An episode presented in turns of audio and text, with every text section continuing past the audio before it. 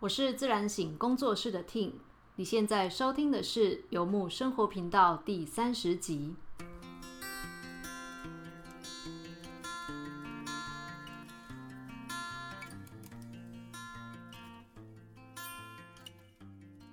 好，所以这一集节目呢，一样来上节目的来宾是 Heidi 老师。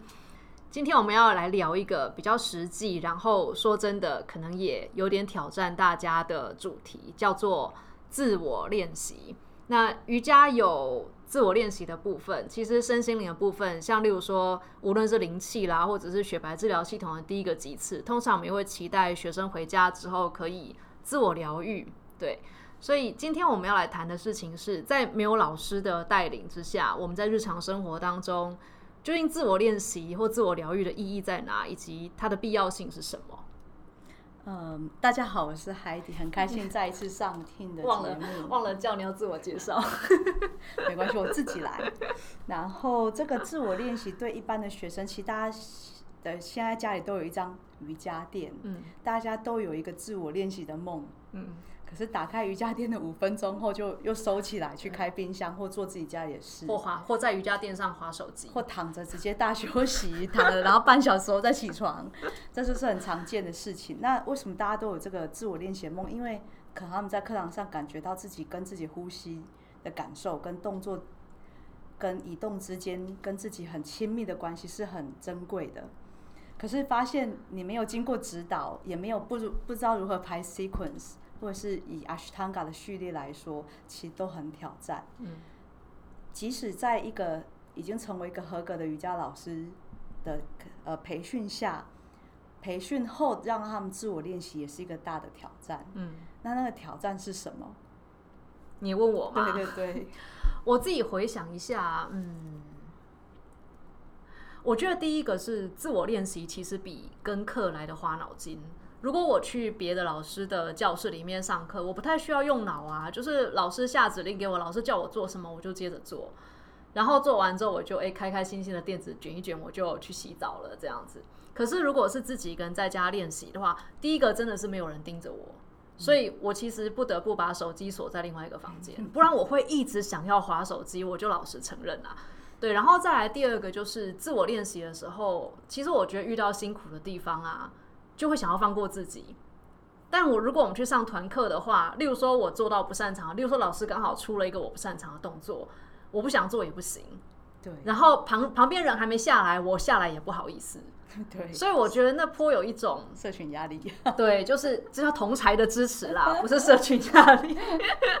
对，好啦，对，所以我觉得，我觉得应该这样讲，就是去上课的时候会有个外力来指引我、支持我。然后相对之下，我其实处在一个比较被动的状况。可是被动就省力，我说实在话。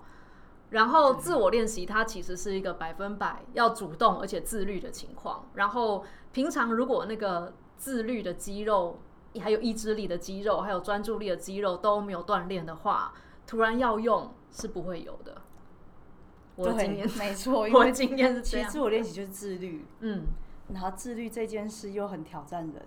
对，嗯。我觉得自我练习在另外一个比较内在或高层次好了，就是其实很多人很害怕跟自己独处。嗯，那独处有时候是自己开始坐不下，不想接受这个挑战。那到底我不要跳一下？那现在有点累怎么办？啊，电话有点嗯嗯，那个人在打，我要接还不接？我要接还不接？这个自我独处的时候有好多对话。那有些人不想要看到这个对话，或就很深刻心理层面，有些人不想要面对这个对话。那或者是不想要看到自己挣扎的地方，要不要挑战，还是要退一步？可其在别的大众课老师的课堂下，别人不许就是好吧，我就跟着做，因为你刚才讲的就是社群的支持下，三嘎的支持下，你会有这个动力。那当然挑战的时候，我觉得哇，原来我可以做到这个。可当自己来的时候，你就会有点放过自己。可是我觉得自我练习是一个很重要的一个很深的阶段。嗯。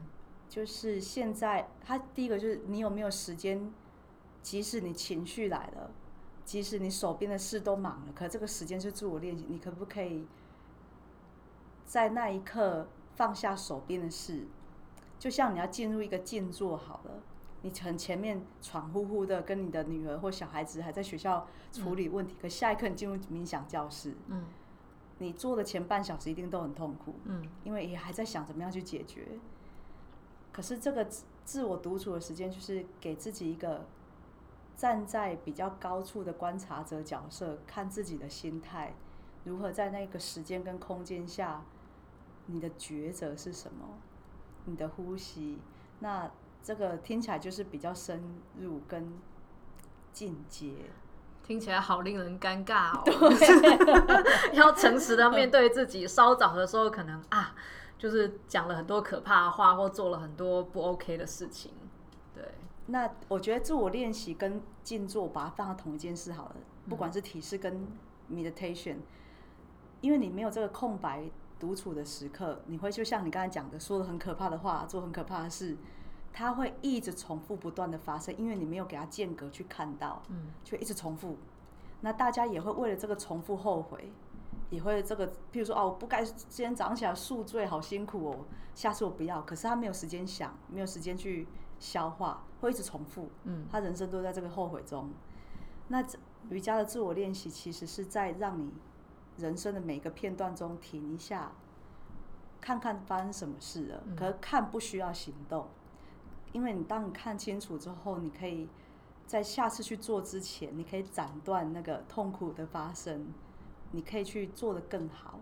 可你没有这个自律之前的那个空档，做下来是其实就是一直 s 高，这个因果关系会一直轮回下去。嗯嗯嗯，我觉得听起来蛮划算的啊，就是光是看到就够了，甚至不太需要采取行动。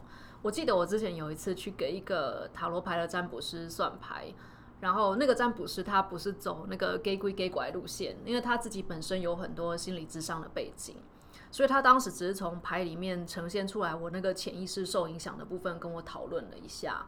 结果当天回去的时候我就做了梦，然后我其实，在现实生活不太常大哭，但我那天在梦里面大哭，在梦里面大哭，然后醒来之后，我觉得有一块心病就这样子好了。所以我觉得那蛮有趣的，因为即便是荣格，他也说过，他说你没有意识到的东西就会变成你的命运。我觉得这个是蛮回应、蛮回应老师前面讲的。那自我练习啊，或独处这件事情，或许它本身带有的那个品质就是观看，其实就是所谓的内观或觉察。然后光是看得到，可能就已经赢一半了吧？对，大概是这样子的意思。很划算，超划算的。然后我在几年前在 Yoga Elephant 上面有看到一篇英文的文章。那篇文章如果上过我一些二阶的课程的学生的话，大概都会看到，我就附注在讲义最后面那个备注的地方。那篇文章是提到说，你成为瑜伽老师之前七个可以询问自己的问题。那七个问题里面排第一个的问题就是，他说你能够在家也持续而坚定的进行自我练习吗？然后我来稍微念一下这篇文章啊，这这段文字好了。他说，瑜伽课学生和瑜伽老师的差别在哪？一个是瑜伽课学生会去上瑜伽课，可是瑜伽老师会在家里面进行自我练习。那能够教课的其实是瑜伽老师，而不是瑜伽课学生。所以文章里面他有提到说，如果你想要成为老师的话，你至少要发展出持续而坚定的自我练习的规律。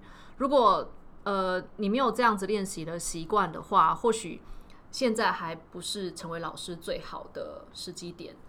我觉得当不当老师是一回事，但如果学了一门技术之后，没事的时候可以自己照顾自己，我觉得这不是很划算吗？你花，毕竟你花那么多钱来上一个课，哎，就延续刚才听你讲的，就是。跟课的学生不一定是个老师，可是，在教课老师他有自我练习的时间跟能力，他才可以教出一个很好的课。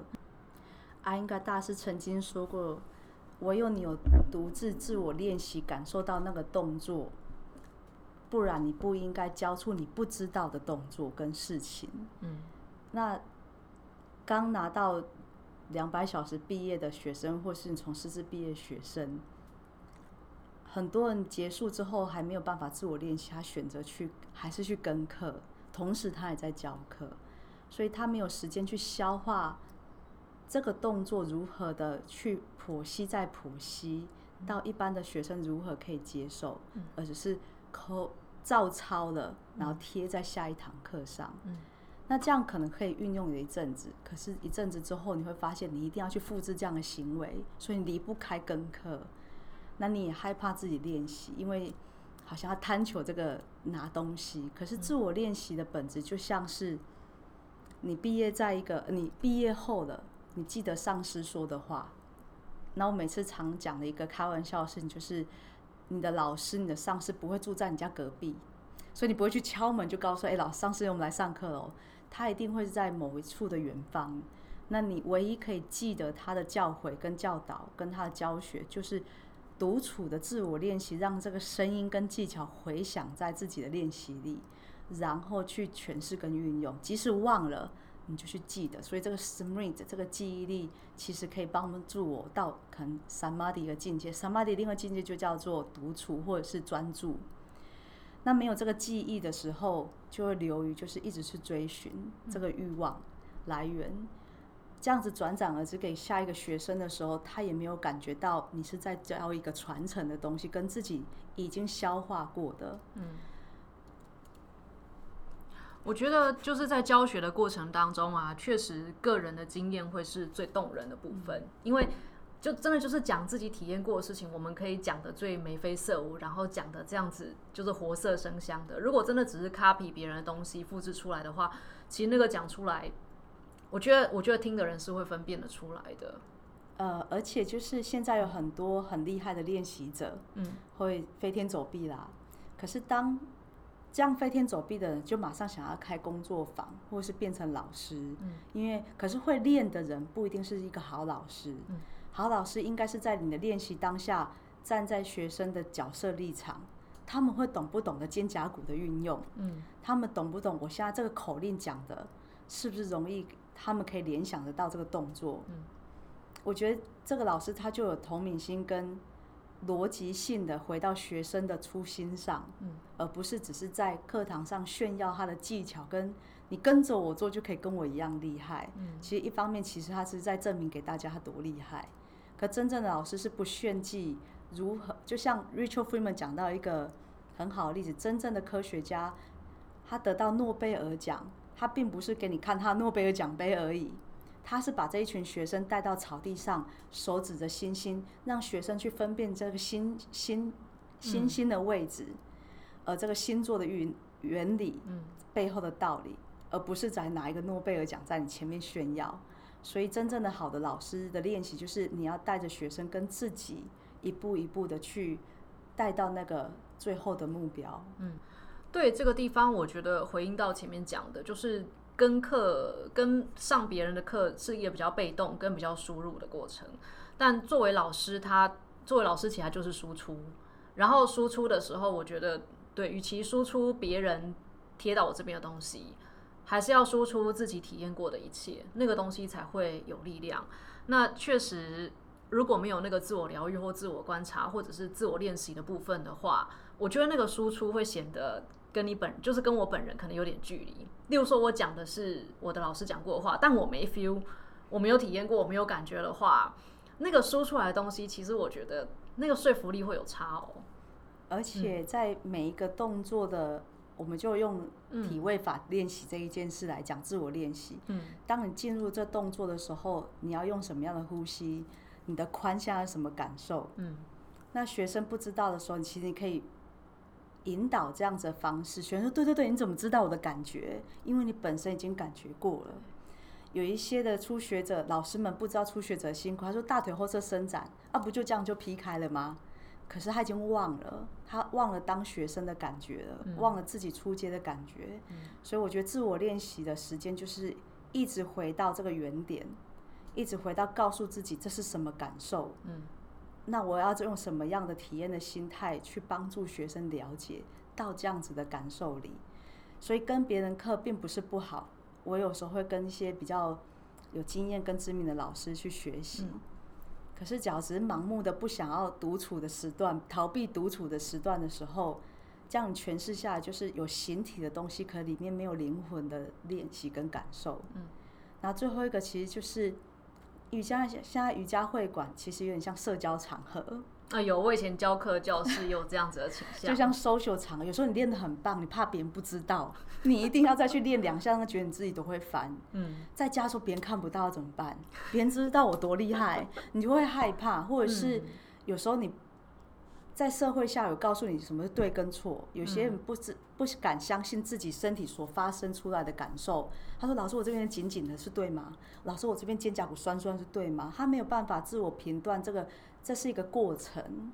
那到瑜伽会馆的时候，老师跟你讲对跟错，这时候他才会安心。所以我觉得独处的习惯是让自己不要有评断，而是去相信自己本身的感受。嗯然后。偶尔还是要回到大家的大团体练习，一起支支持对方。可不要害怕，就是你的光芒别人看不到，嗯，你的光芒一定会有人看到，嗯。可是是一直露出这个光芒，叫人家照着你是不太一样的。所以很多的瑜伽练习者练得很好，他无法自己练习，因为就是我要练给别人看，嗯。呃，但当初我以前练得很好的时候，很猛的时候，我去瑜伽会，哦，这个 handstand 有人看到我吗？我说老实话，我有这个感受过。可是别人真的没有在看，大家都在看自己啊。大家都是在辛苦的自己在这边下犬式跟上犬式。可当自己看到自己这个想法的时候，觉得好好笑。嗯。所以我回到家自我练习的时候，我就自然没有这个心态，是我的好要谁看得到？可是瑜伽练习是最后，你这样子强壮的练习跟扎实练习，下一刻你换上正常的衣服，那个强大很厚实的练习，可不可以去支持你下一刻跟你爸妈聊天的时候，不会那么容易起脾气？那这个就是练习自我独处。可是只是跟课的时候，你没有办法消化自己的情绪，因为你是想要展露自己，嗯，这时候你没有办法面对下一段的真实的瑜伽，就是关系上。这一波情绪的惯性来的时候，你怎么样回应？嗯，所以我觉得自我练习的力量很大，不仅是只有当个瑜伽老师，而且是你面对自己的关系上的独处，嗯，然后回应到别人独处的关系上，是不是用你以前惯有的模式？像我妈妈叫我全名，我的脾气就会给起来。可是我我自己独处的时候，我会回想到，他是爱我的，可他没有方法。他用他最自然的模式。当我看到这一个方面的时候，我也会放下。可你没有自己给自己这片刻的时候，会一直重复的母女不断的争执。嗯，那你都找不到答案，就搬出去了，远离他。可搬回来一样，还是要面对问题。对，所以我觉得自我独处就是面对自己。嗯嗯。所以这样听起来，就是自我练习，其某一种程度，我们在那一刻自己也变成了学生。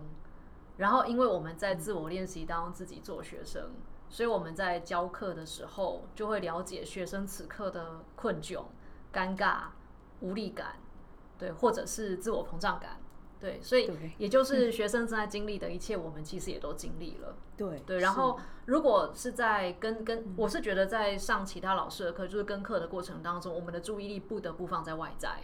以至于就没有那么多的资源跟观察力可以注意到自己内在发生了什么事。但因为自我练习的时候，外面没有老师嘛，只有我们自己，于是可以把百分之百的资源、全部专注力全部放在自己内在。嗯，对，是的。自我练习其中一部分的价值是这样子。那至于跟课，嗯，我像我现在学另外一种叫做 Joan k e n 缠柔，那我的 Master 圈他叫 Debra Rose。嗯，当我再去跟他的课的时候，有些学生会问非常非常简单的问题，是初学者的问题。这时候有些进阶者已经开始拿起手机或是做自己的事了，就没有办法百分之百专心听这个老师跟学生对话。可这时候，我觉得这个当下的跟课变得很有意思。原来这个老师他可以站在这个立场，学生立场，用他可以理解的方式回答他。嗯，所以这我觉得跟课不是跟着那个老师的技巧有多棒，而是。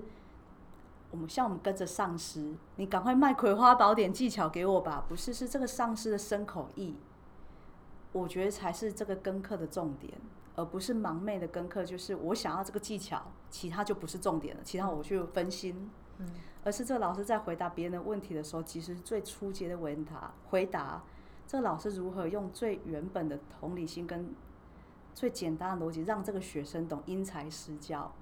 这我是觉得我跟课上。可以获得到最大收获就是这个，嗯。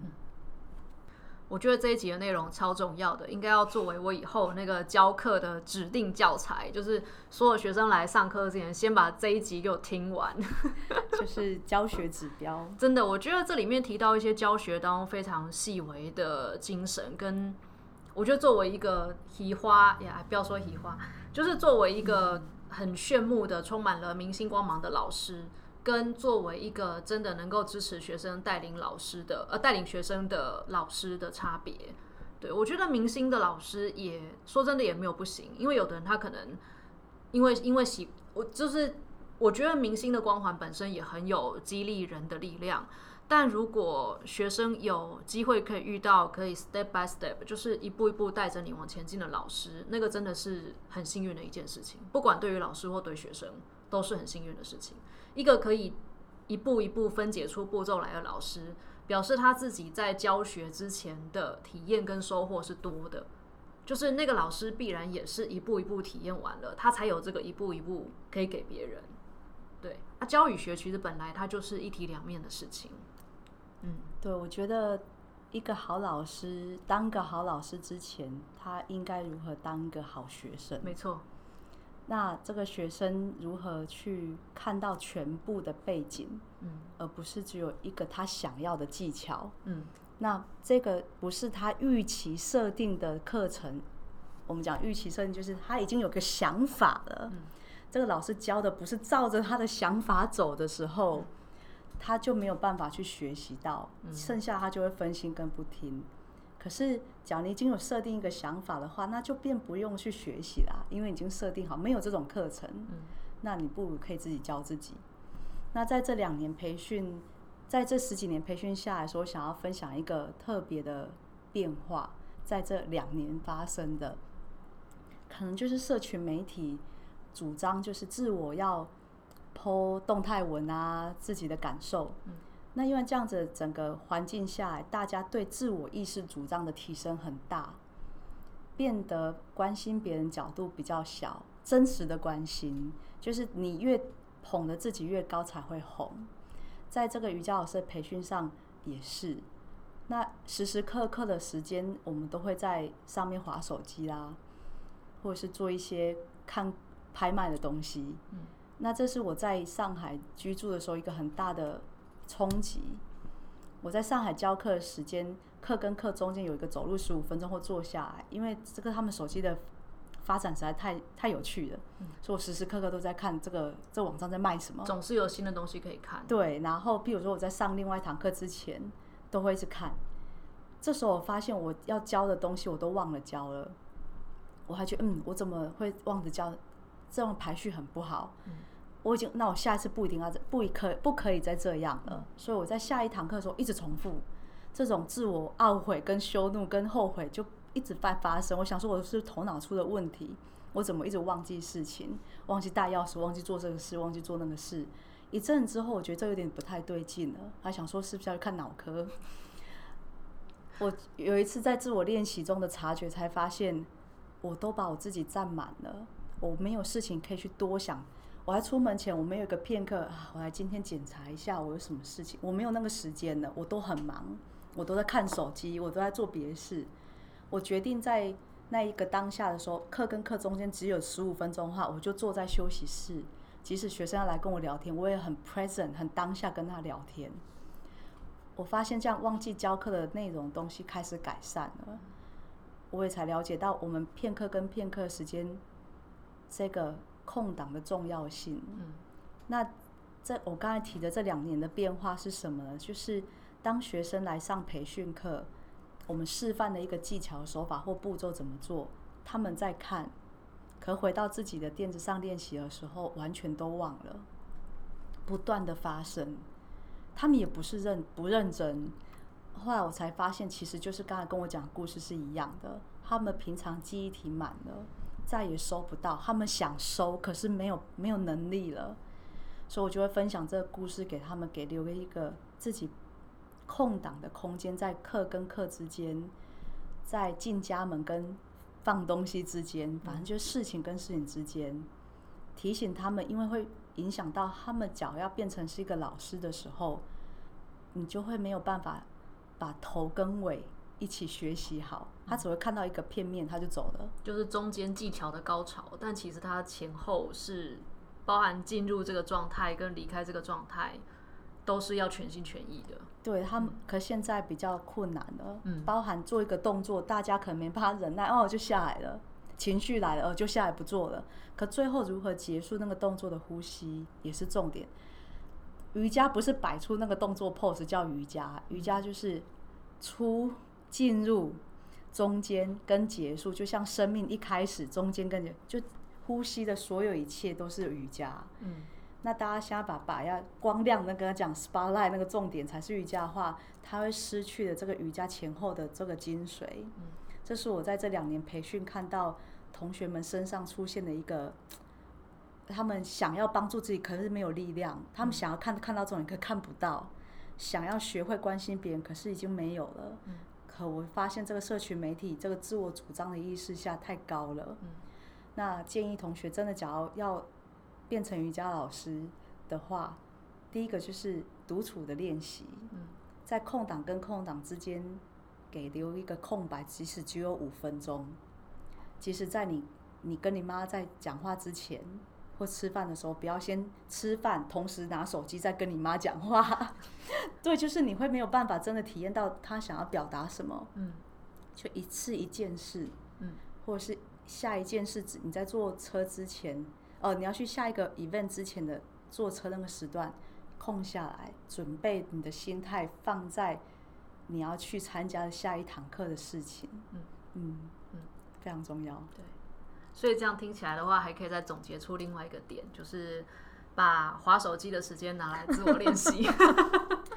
你会划一划，都在看别人事，可都不是自己的事。是没错，而且社群媒体，因为他们就好像，例如说，脸书其实没有自己的内容，因为脸书的内容都是大家去帮他免费打工做出来的。所以，当然这些社群媒体，他会一直鼓励你说，你要尽量再贴更多的文章，然后有点像是在我们身上再榨取出更多的资源来，这样子的感觉。